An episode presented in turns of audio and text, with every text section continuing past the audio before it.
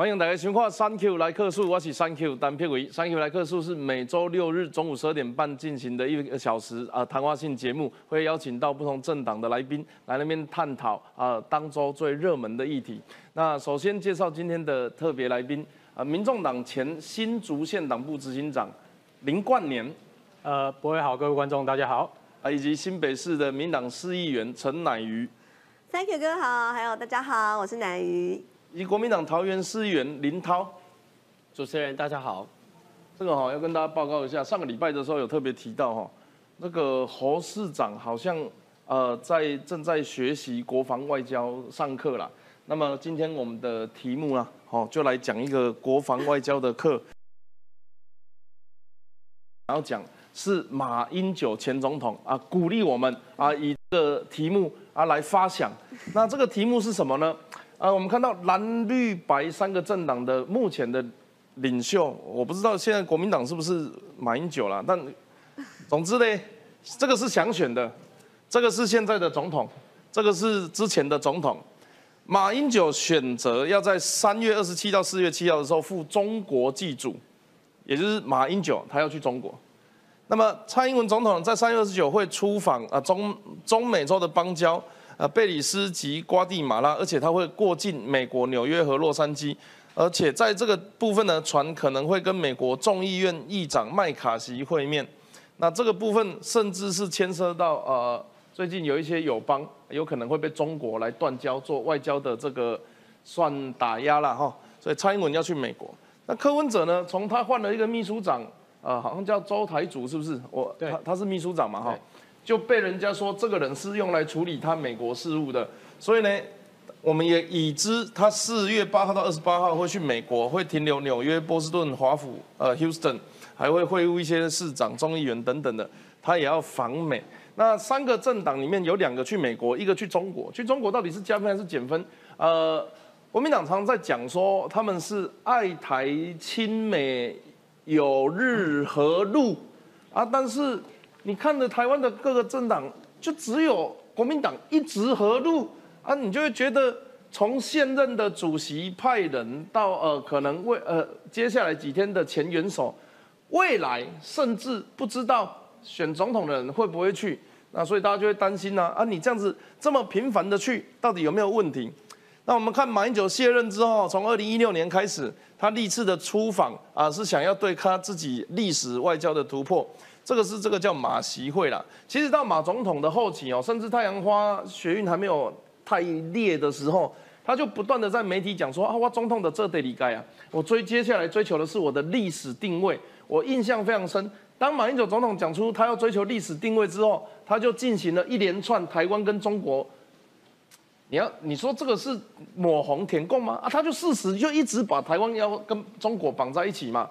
不管是交通运输、经济产业合约啊，甚至是这个用字，还记不记得他讲过书简释繁，就是要把我们的字，啊，要把它变成写的时候写简体啊，然后繁体你读得懂就好，还要把繁体字变正体字，这都是意识形态，哪一个不是意识形态？各位有一个所在叫凤山，较早是 F O N G 啊 S H E N 叫凤山。然后马总统就不知道弄了一个什么通用拼音，把它变成了 F E N G，呃，凤山。那我问你差在哪里？F O N G 叫凤山，F E N G 叫凤山。啊，你刚听，雾峰叫做雾峰，啊，马英九要改改变雾峰。啊，迄个你吼，利用迄个用英文，就是你可能会有一些那个英文输入法，呃，英文打汉字的，就是坦白讲说中国输入法嘛。你中国输入法，哎，就一样了。所以他最后在做的这些事情，那你做欢乐工，你是不是到底要不要把台湾锁到中国去，才会有在最后太阳花爆发的那个呃反服贸的运动？那是一连串的行为，那个都不是只有一根稻草。所以呢，后来他干了什么事？他去马习会，然后呢，呃，他当然也有去美国的一些呃地方啦，包含什么领袖论坛呐，那纽约大学演讲啊，去看军舰等等。那新加坡、意大利、英国、菲律宾。我觉得这个都随便了，反正他们去，他一定也是讲他是 Republic of China 或者是什么东西的啊，然后两岸呃要和平啊，啊，然后世界要尊重中国崛起啦。那台湾从不统不独不武啊，到现在是呃中国甚至不武哈啊，这个呃不排除统一。随便啦，反正尊重嘛，他是卸任元首，OK 嘛。可是有个问题呀，你如果真的反共，你如果真的觉得过去国民党的精神是反共救国青年团，是杀猪拔毛反共复国，是建国呃建国必胜反共必成，那么看一下这一些所谓建国必胜反共呃反共必胜建国必成的前辈们。这是中华民国在台湾的总统，不好意思，一定要这样子讲，因为中华民国前面还有几个。中华民国在台湾的总统呢，这是李宗仁，从一九四九年代理总统职之后，他在一九六五年回到中国，一九六九年在北京离世。这是蒋中正，他在他最后呃在台湾离开，蒋经国在台湾离开，而且是总统任内离开。严家淦在台湾离开，没有没有回中国。李登辉，这是国民党的。被视为台独教父，没有去中国。这是民进党的陈水扁，因按照禁管没有去中国。这是马英九，各位，这个如果是从我的这个角度看，这叫外交突破啊，各位，这是中华民国在台湾第一个总统跑到中国去啊，是对方这个东西真的就是这样子。他如果跟你有对等谈判，把你当贵宾，把你称呼为马英九前总统。或者是呃前领导人等等，我觉得这个都很好讲。他不是，他用马英九先生。这时候人家就问呢，啊你去到中国前总统名字要不要拿掉？他说可以拿掉。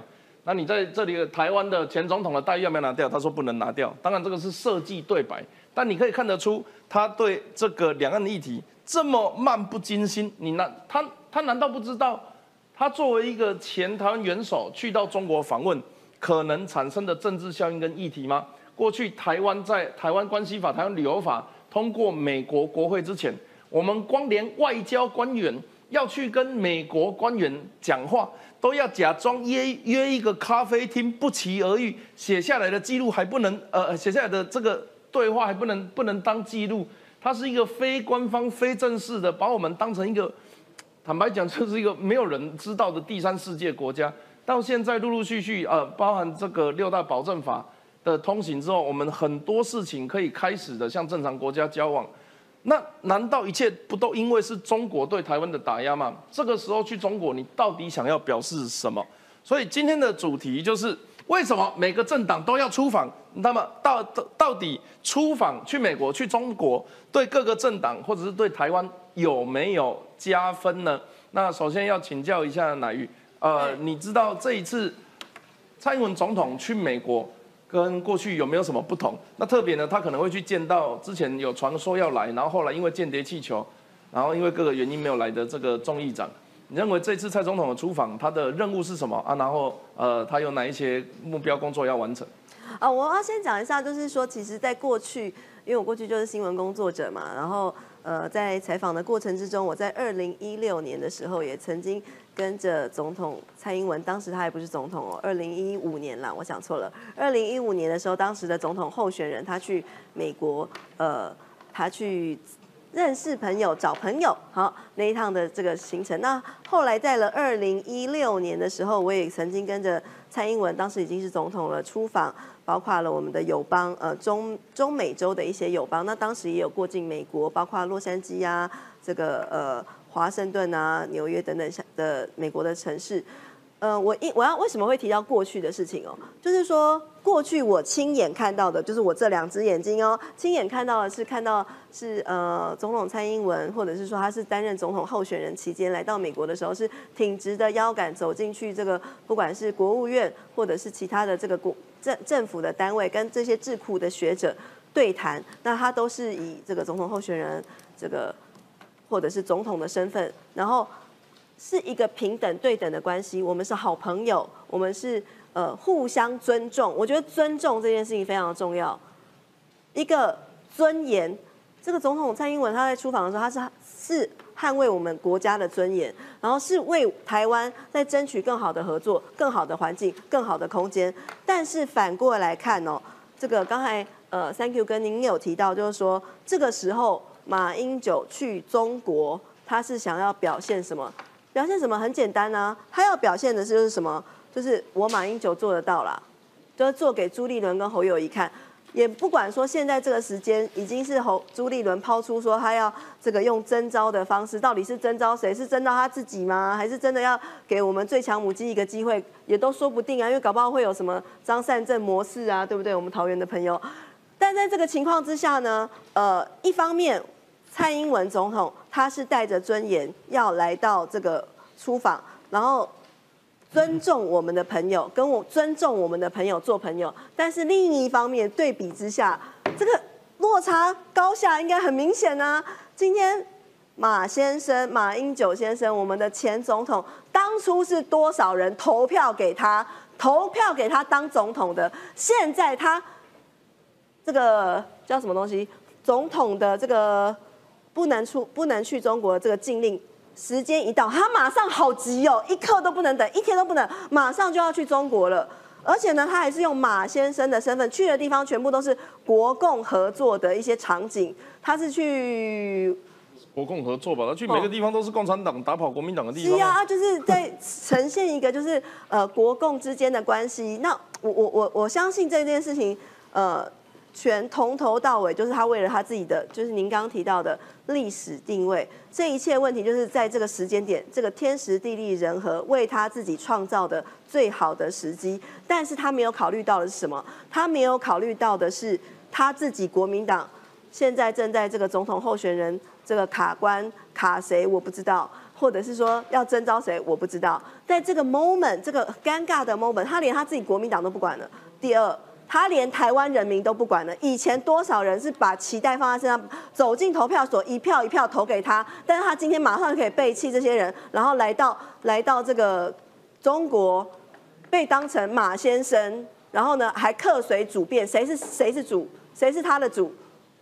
我想我就问，我也想知道，看起来一直都很奇怪啊。来，这个叫元首外交了哈，这个人是李登辉，我们拿国民党的前辈给国民党的。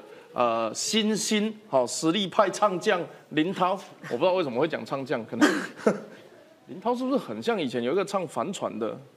那是林峰啦。好好，差不多差不多。好来，差很多，没有啦。那林林，不过确实很多人这样介绍的。哦，是吗？林林峰的林。都说你到底跟林峰有没有亲戚关系？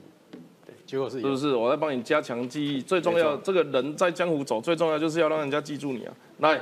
开创元首外交，李登辉走向国际，先两岸危机。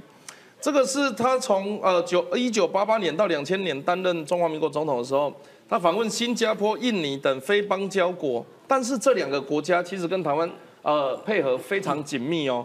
那另外呢，他还开启了过境外交，更是台美断交之后第一个跑到美国进行公开演讲的中华民国总统。那也有人说这样子激怒中共，掀起台海飞弹危机。那另外一方面呢，李登辉啊说这个东西叫务实外交。呃，民虽然很重要，但对他来讲，实更为重要。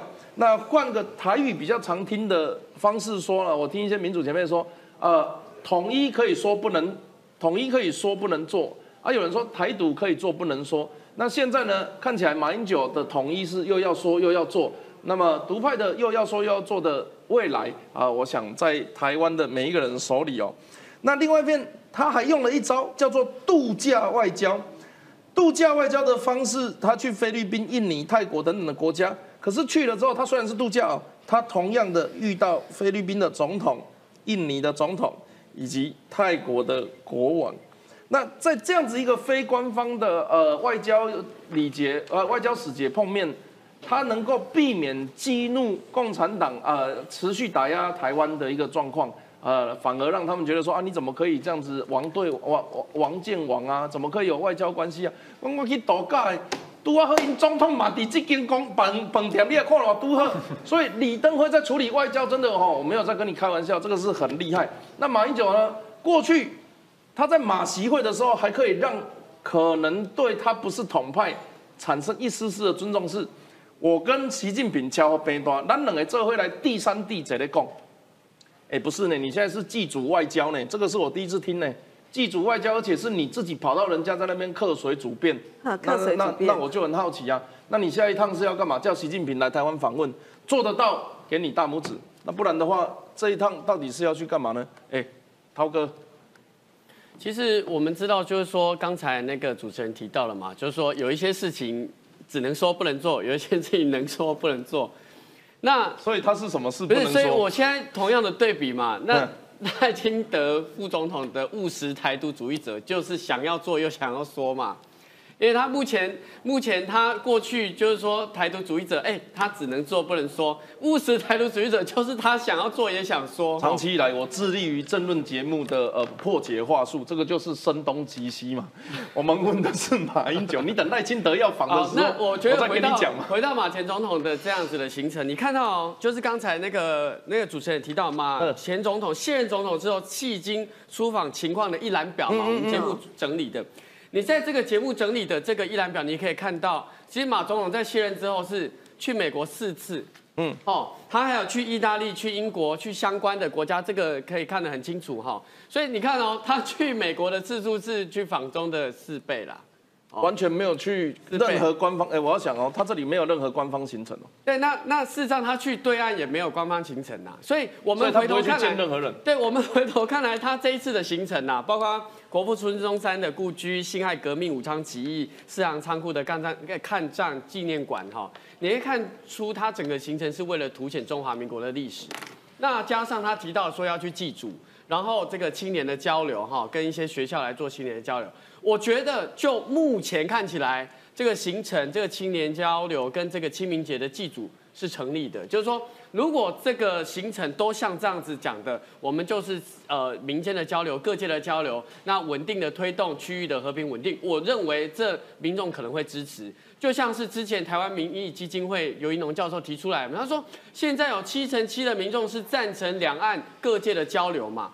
如果是在这个行程，我认为台湾民众会给接受哦。所以我觉得现在要关注的重点是什么？重点是这十二天里面的说的话跟实际的行程是怎么样。如果在这个过程中，他能够坚持两岸的交流，坚持中华民国的立场，而且可以回应我们台湾民众对于国民党的期待的话，我觉得他这一个这一个整个的行程是加分的。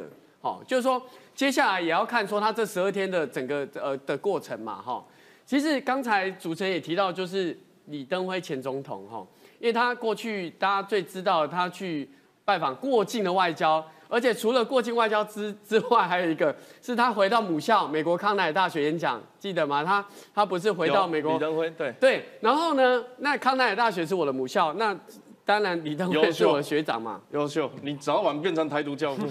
不是，重点是重点是他去康奈尔大学演讲之后呢，就造成了当时候的台海飞弹危机。所以我认为啊，这个这个因果关系不是这样哦。是是是是当然是，当然是这样子外交。他后来他出去之外，就造成那我的意思就是说，其实元首外交它就是某种程度啦。像这一次的蔡英文去访美，我们也给予肯定。为什么？因为台美之间的交流是一定要的。好，那我们过去也这个国民党也在去年重新设立华府的这个国民党驻华府的驻美办公室嘛。我认为对美这一块的交流一定要持续，不管哪个政党都要持续，国民两党或台湾民众党，我认为都都要持续。哎，马马马这一次去没有任何没有任何官方人员会面，目前目前是目前在整个行程上面是以中华民国历史的这个凸显为主啦，跟祭祖跟青年交流啦，所以我觉得最后一个就是我觉得要回到一个呃基调，就是亲美友日和路这件这三件事情能不能同步走？像两个月前啊，这个黄介我们国民党的这个海外部的主任、国际部的主任到美国嘛，然后我们跟陈以信就是海外部主任跟洪孟凯文传会主一起到日本去访问自民党嘛，那夏立言副主席去访问中国大陆啊，就是我认为这个。在台湾，在美中台关系一定要有亲美友日和路这整个文件的角色，这才是对台湾最大的利益。对，我们可以，我我我我理解，我也相信你们说这说的这些事情，你们会做啦。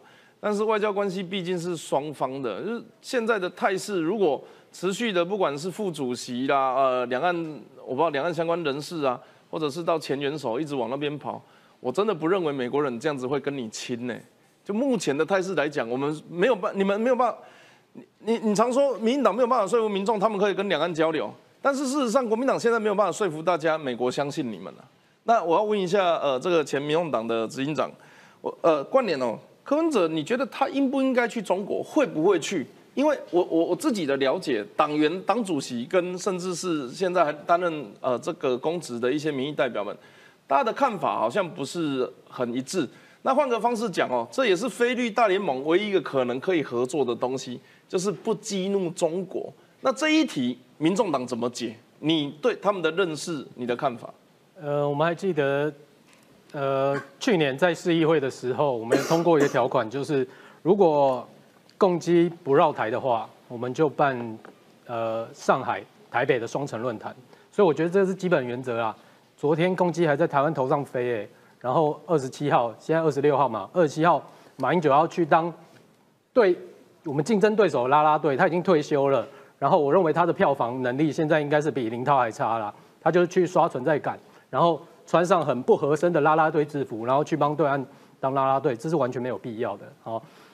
我认为总统他的职权是国防跟外交。那柯文哲要去美国，他就是把他的外交政策跟我们最好的盟盟友、最大的盟友说清楚。因为美国人他不是要控制台湾的走向，他是要了解台湾有可能的总统候选人，就是国家领导者，他未来的方向是什么。所以他要做研判，然后做预测。美国人最怕的是台湾选出一个不受控制的总统，所以。柯文哲这一次去，当然就是要跟我们最好的盟盟友见面，然后跟智库见面，跟国会议员交往，把他自己对这个国家未来的方向讲清楚。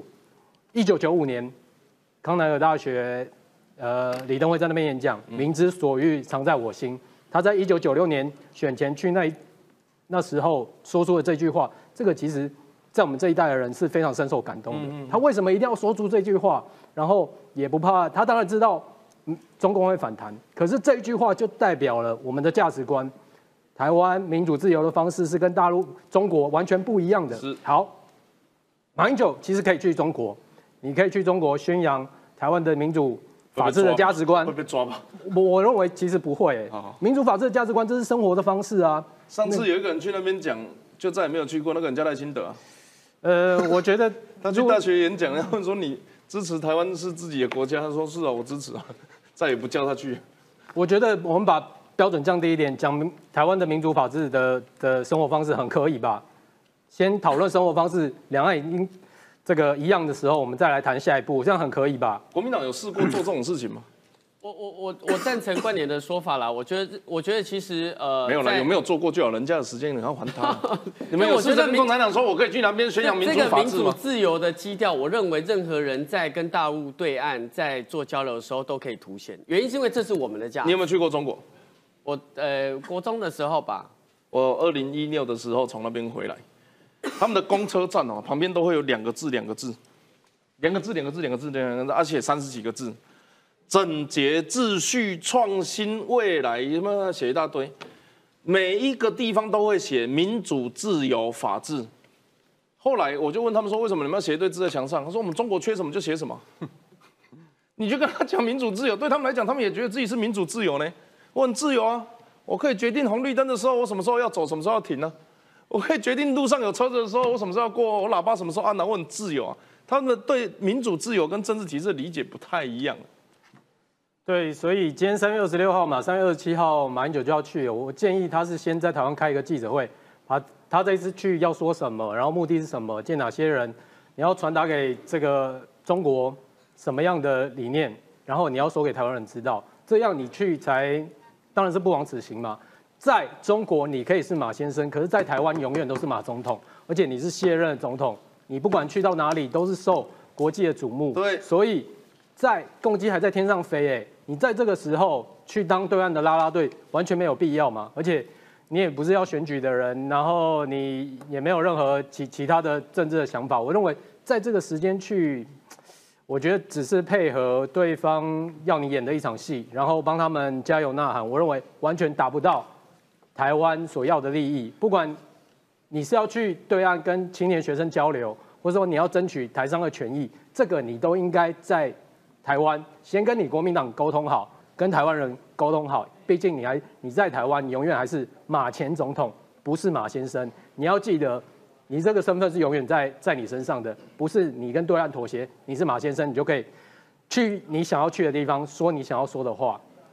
这个呃，刚刚国民党的呃林涛呢，他的意思是说出访没没什么没什么事情啊，就走走看看祭祖嘛，交流嘛，没有政治意义啦。那我想问乃瑜哦，如果没有意义的话，那个习近平当初去找俄罗斯干嘛？俄罗斯还要还还邀请他们回来，那然后两个人碰一碰之后，还要发一条声明，俄罗斯认为台湾是中国的一部分，承认一个中国原则。元首碰元元首出去，他就一定有它的意义。碰谁去哪里吃什么做什么都有它的意义。我不知道中国方面会怎么样报道马英九的行程，他会是讲说国民党的孙中山国父吗？他会讲呃这个黄花岗的七十二烈士啊这些黄兴等等的人是国民党的吗？对他们来讲当时也不是啊。所以这一些呃新中会同盟会嘛，所以共产党如果不会帮国民党做中国方面的宣传。国民党会不会回到台湾来做共产党方面的宣传？哦，把中国治理得很好啦，哇，大家都发大财，多多多劳啦，哦啊，然后你看嘛，国民其实马英九这几年变最多的不是他的眼睛呢，他这几年变最多的是他每一次都会率先于其他的眼睛讲什么，我刚刚没有听懂哦，眼睛哦，对他每次都会率先其他的国民蓝营政治人物讲出统战的领头羊的名句，哎，首战集中战他讲的，哎。什么打起来就会就我们我们应该要什么呃民呃投给民进党青年上战场，这个都是他讲的哎，他都已经当到卸任元首，还一直在帮国民党想梗呢。哇，林涛，这个你们要加油。马总统在帮你们想梗呢，也都是他先打第一炮出来，后面的人才会有开枝散叶，才有处理其他说法，各个不同的基层组织才出来抗议。马总统的政治梦就还没有放下啊，乃宇，他去中国就是有政治意义。我我觉得怎么可能不会有政治意义？就好像刚刚主持人讲了，他做什么事情都会有政治意义。尤其你今天要去的，还不是不是去什么其他的地方，你就是去中国。哎，呃，前几天我相信有一段影片蛮红的，就是呃高金素美质询行政院长陈建仁的影片。那个影片里面，我看到了最荒唐的一句话是：我们高金素梅委员他问陈建仁说：“全世界都看得很清楚。”对，没错，全世界都看得很清楚，但是我不知道为什么，就是有一些人看得很非常的不清楚。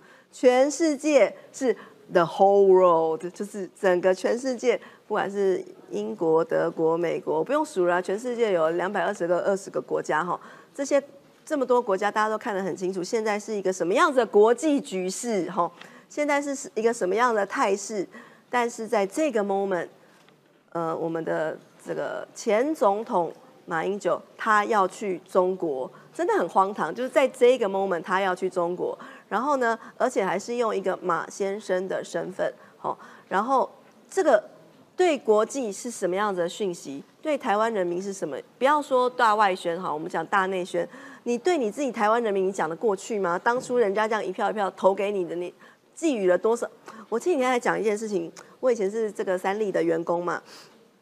以前哈，我们这个社会组有一个，我菜鸟的时候，我们社会组有个很帅的男生，我不晓得大家有没有印象。我们小我们小时候，我们年轻的时候，小时不要讲我们年轻，我们小时候哈，帅哥就说你是小马哥，因为当时马英九在这个台湾人民的心中是明日之星，这个也是沾光。小马哥最早是周润发，好不好？哦，好，好好好，不是啊，就是马英九在沾周润发，对不对？摄影师大哥，摄影师点点头，哦，有吗？这以前以前的时候，我们有一个同仁，他社会组的同仁，然后被封为三立小马，就是形容他很帅，他明日之光、明日之星这样子。所以当时，呃，马英九是怎么样被国民党这样栽培，把他当成明日之星栽培，就跟我们栽培林涛一样。对，然后呢，把他一路拱上了这个总统大位。他卸任了之后，他要当马先生。那。这个马先生他不要这个前总统的这个头衔，没关系。那你卸任这个总统的礼遇是不是先还回来？呃，不要这不要我们我们卸任总统这个礼遇我们先不说好了啦。就是那我们再再回来一点点讲，你去做任何事情，一定都是会有政治的意义跟政治的解读。今天国际又会怎么看我们的呢？国际会怎么看台湾？但是刚刚我上一段也有讲到了，就这些事情。马英九都已经不 care 了，他甚至如果就是在这个 moment，你国民党自己家务事都还没有搞定的时候，你去中国就已经这一件事情难道不会被民进党骂得很惨吗？当然会，他难道会不知道这件事情会被民进党骂得很惨？他也知道，但是他根本没在怕的，甚至他根本不 care 被贴被贴什么舔共啊、抹红的标签什么，他也不在乎了。我不不不害怕，他在乎的是什么？他个人的私利，我要一个什么样子的历史定位？在这个天时地利人和的情况下，尤其在这个时候，不管是朱立伦还是侯友谊，还都还没有出现的时候，我先去我。就像刚才主持人讲的，这是中华民国史上以来最厉害、最突破的外交，因为没有现任总统去过中国，他就是这个跟中国突破的外交。我真的很希望有一些什么外交上的突破，因为外交、外交、外交上的突破，就是表示我们台湾是一个国家。对啊，他们用呃当过总统的用字遣词很小心呐，他要是敢讲这个是祭祖外交，他回来就被轰烂了。他说不定连去都不能去了嘞。哎，林涛，我问你哦。这个我们既然都知道前元首出访，它有它的政治意义。那如果蔡英文去美国叫做挑衅中国，或者是说马英九去中国，可是我也没有听绿营说马英九去中国是在挑衅美国啦。事实上是中国易怒，不是台湾人要挑衅中国嘛？那照这个逻辑来讲，岸田去乌克兰是不是在挑衅俄罗斯？其实我觉得就是说，蔡总统去美国。哦，我我认为啦，应该也不能说去挑衅中国，因为本来就是做台美的交流很好啦。那这马前总统去中国大陆，我觉得也不也不是去去挑衅美国，就是说好好的做两岸的交流哈，这是我的基调。那我觉得今天呢，你看这个岸田哦，他其实在处理跟这个乌克兰乌俄之间的关系是很细致的。嗯，我怎么说很细致？我我认为啦，我认为他实质的意义大于挑衅的动作。怎么说呢？你知道他是怎样？他是在访问乌克兰前，先到印度三天。嗯，好，先去我先去印度，然后我接下来再去乌克兰。也就是说，我不是从日本的本土直接到这个乌克兰。我们也有一个经验，那个叫裴洛西。第一个，那第二个就是说，他其实从这个日本去印度的是搭日本自卫队的七七七的客机哦，是是搭这个日本自卫队的波音。的这个自卫队的战机的的客机，可是他从印度再转往乌克兰，他是搭庞巴迪私人的商务飞机，嗯，也就是说他想要把这一种敏感性降到最低，好，这是他在做的事情。所以我们看到就就像是这个一九七一年啊，这个美国基辛级不是先访问巴基斯坦，后来秘密的来访问北京，我认为他们是刻意的要来把这件事情降低。那为什么？他必须要降低敏感性，而且他还是要去访问乌克兰，去挺乌克兰，因为接下来日本这个 G7 要在日本办，这个这个要在日本举办，他总是要对于自由民主阵营表达他的态度嘛。你知道台湾 G 多少吗？G 啥？你知道？哦，台湾好像 G 二十内呢，其实蛮厉害的。不是，所以所以，我我认为就是说，他要去挺乌克兰这件事是事实。但是他有没有想要挑衅？我认为他想要降低那个敏感的挑衅程度。好，这是我认为。不然，如果他今天要挑衅这个中国大陆太好了，他要去乌克兰，就在国内开个超大记者会，说我今天从日本直飞乌克兰，我就是要挺乌克兰。我认为这反而可以达成所谓挑衅的目的。可是他没有嘛？他先间接的到印度，再来访乌克兰。我觉得第一个，第二个是为什么他这时候除了 G7 之外，他非得要去挺乌克兰？因为这时候中国大陆不是跟这个这个这个俄罗斯俄罗斯嘛，这跟普普丁在做见面嘛？哎，日本啊，面对他旁边两个最大威胁的强权两个人在合作，他总是要表达一点意见嘛。所以大家会说，其实岸田应该过去来讲是应该比较保守的，怎么这一次会首次有首相到战区？去挺一个正在战争的国家，我认为这都是岸田的突破。可是我觉得讲回来了，整个的讲回来就是他该有的立场要表达。可是日本也没有要把这样子的一个对抗的挑衅的态势来升温。我我认为这是岸田做最漂亮的一个动作。日俄日本把俄罗斯当强敌，这个我理解啊。中国历史上好像没有打赢过日本哎，日本会把中国当强敌吗？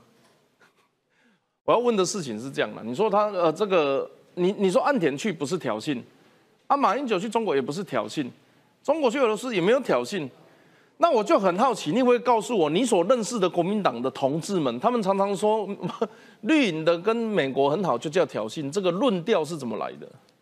我只是好奇。这个我也是第一次听出，你第一次听过？不是，你你跟美国交流怎么会是挑衅任何一方？嗯哼。换言之，你去跟中国大陆要区域和平、两岸交流对话、照顾台生、台胞、台商，这哪里去跟挑衅美国任何尬上边的关系？我觉得没有啊，这些交流都是好事啊。吴立伟就有讲啊，那个别人来台湾就是挑衅中国啊，我不认同啊。哦，因为我我我觉得有一些切割的好，这样就对了。对对，新时代的希望。对，有一些部分区立委，我认为他还是要跟台湾民意真正接轨啦。而且我认为哦，我认为哦。马马前总统他是去走这个中华民国历史的行程，跟祭祖、跟民主的交流。可是有些，我认为有一些部分区立委去参加太高度跟中国共产党有高度敏感的场合，我我觉得是非常不恰当。嗯，因为回来之后你们在辩论都很难解释。刚刚是乃鱼是想要讲，对对对，因为那个 呃，我先回应一下，就是之前裴洛西来台湾的时候，因为那时候也来我们新店的国家人权博物馆嘛。对不对？对。然后呢，有非常多的这个蓝营的朋友，就说是挑衅呢。对啊。下一个也是挑衅呢。对啊。再再来什么都是挑衅呢。对啊。所以这个这个林涛，是我觉得裴洛西来台又不一样吗？有一个最大的问题，是因为在那个时候他来台，然后做这么大的政治动作，某种程度。哎，等一下，他做什么动作？你他他也有换飞机，有第三地。你你你访台湾三天之后，接下来区域造成这么大的热点，这么大的冲突，是台湾要收拾？是那个 EQ 差的国家要负责吧？关我们什么事？我觉得都要负责。所以这一次为什么麦卡锡他是跟蔡总统约在加州？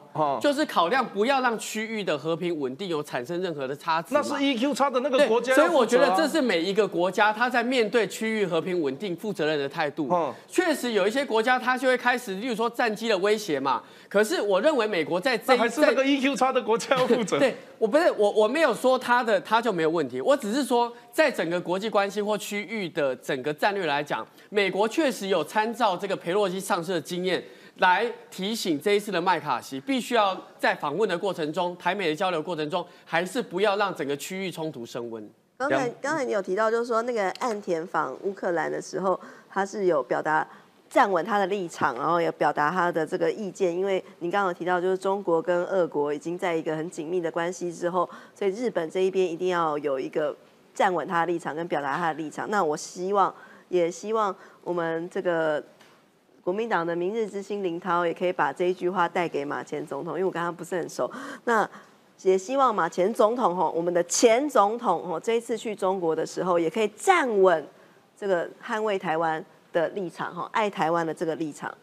二年，两个大党哈，在处理美中关系的时候，其实都会，我我认为在大党政治、大国政治下面，他们都会多多少少的露出一些没有办法处理的事情。那民党也不能怪他们呐，他们事实上是他们陆委会就是常在说我们要交流，我们要交流，我们开放，我们心态开放。但是共产党只要门一关起来，配合国民党、民众党下去说，哎，你看民进党没办法处理，他这个门就关起来了。但是我还我我认为美方还是比较信任民进党，而不是信任呃国民党。不管不管民主共和党都是哦。那国民党他去了中国，他他跟中国比较好的时候，他就很必然的会得到美方的猜忌跟怀疑。他们认为应该是不太可能，你可以同时讨好中方，又同时得信于美方。那么柯文哲是在哪一个自信点上建立起他可以在美中台之间扮演任何一个桥梁或角色？这个过去你有没有在在在民民众党内听过他讲过相关的工作？他要怎么同时取信于中国北京东呃中南海？要同时取信于华盛顿，而世界上有谁哪一个国家曾经做过这件事情？我先不讲柯文哲，可是我就客观来说，美国真的是对台湾比较友好。我刚刚还是讲共机嘛，我们客观来说，如果不是一个敌对国国家，谁会派飞机每天在你上空绕？是美国也有派船在我附近绕了。那他是有没有敌意很明显对啊，他是站在一个区域安全的角度嘛，所以。普瑞泽前 A I T 理事主席，好像现在还在台湾吧？我看他的书，他也说美国智库最关心台湾人有没有保卫自己的意志，不要说真的出了问题，完全依依赖其他的国家元。首会去中国拜拜，对，没错。为什么美国人那么 care 这件事情？看乌俄战争就知道，俄罗斯这一次明显是误判，误判了乌克兰人保卫自己国家对自己的意志，大人小孩、男生女生，不管怎么样，抗战到底。如果乌克兰早就知道是这样的意志，然后俄俄罗斯早就知道的话，我我认为他不会那么轻启战端。台湾人一样啊，我觉得在现在大家都在看乌俄战争的时候，怎么可能会有一个台湾前元首去跟中国握手当啦啦队，拖垮这个台湾人保卫自己的这个意志嘛？我认为这个真的是很重要，元首真的是有象征意义。美国人看得清楚，乌克兰看得清楚，俄罗斯人是因为看不清楚，他们独裁国家，所以他们轻启战端，导致这一年乌克兰人、俄国人都在水深火热之中。我们看历史就是不要再重复历史。哦，我认为这个马英九这一次的这个不管是祭祖之旅啦，我认为是非常的鲁莽，而且不受台湾人的欢迎。所以还是请我们国民党这个最强新人回去沟通一下，然后该说什么话，该维护台湾的尊严，该争取的还是要争取。我们保卫自己家园的意志，真的不能被挑战。国民党称大陆地区为沦陷区域吗？中国大陆，中国，中国大陆，对啊，在。打仗的时候，去到沦陷区的中国人，啊，后来成立新的政府，前一个例子叫汪精卫，马英九是前元首，他去他是有身份意义的。我换个方式讲，如果三月二十七到这个四月初打起来的话，哎，马英九功能大哦，他根本连这种机会都不敢给人家，他为什么要让自己去做跟汪精卫干过一样的事情？汪精卫在二次世界大战就跟日本成立一个伪满中国，然后跟溥仪一起搞一个这个什么，呃，大家可以去看那部电影叫什么《中国做一个太监》，那个非常精彩。你为什么要给你潜在的对手，其实就是明摆着枪炮弹药都对着你的那个对手，给他一个机会。你为什么要去做出那种可能会遗臭万年的事情？这就是马英九想要追求的历史定位吗？我真的不太能理解。感谢大家收看今天的三 Q 来客数，我们下礼拜见。感谢三位来宾，感谢，Thank you，拜拜。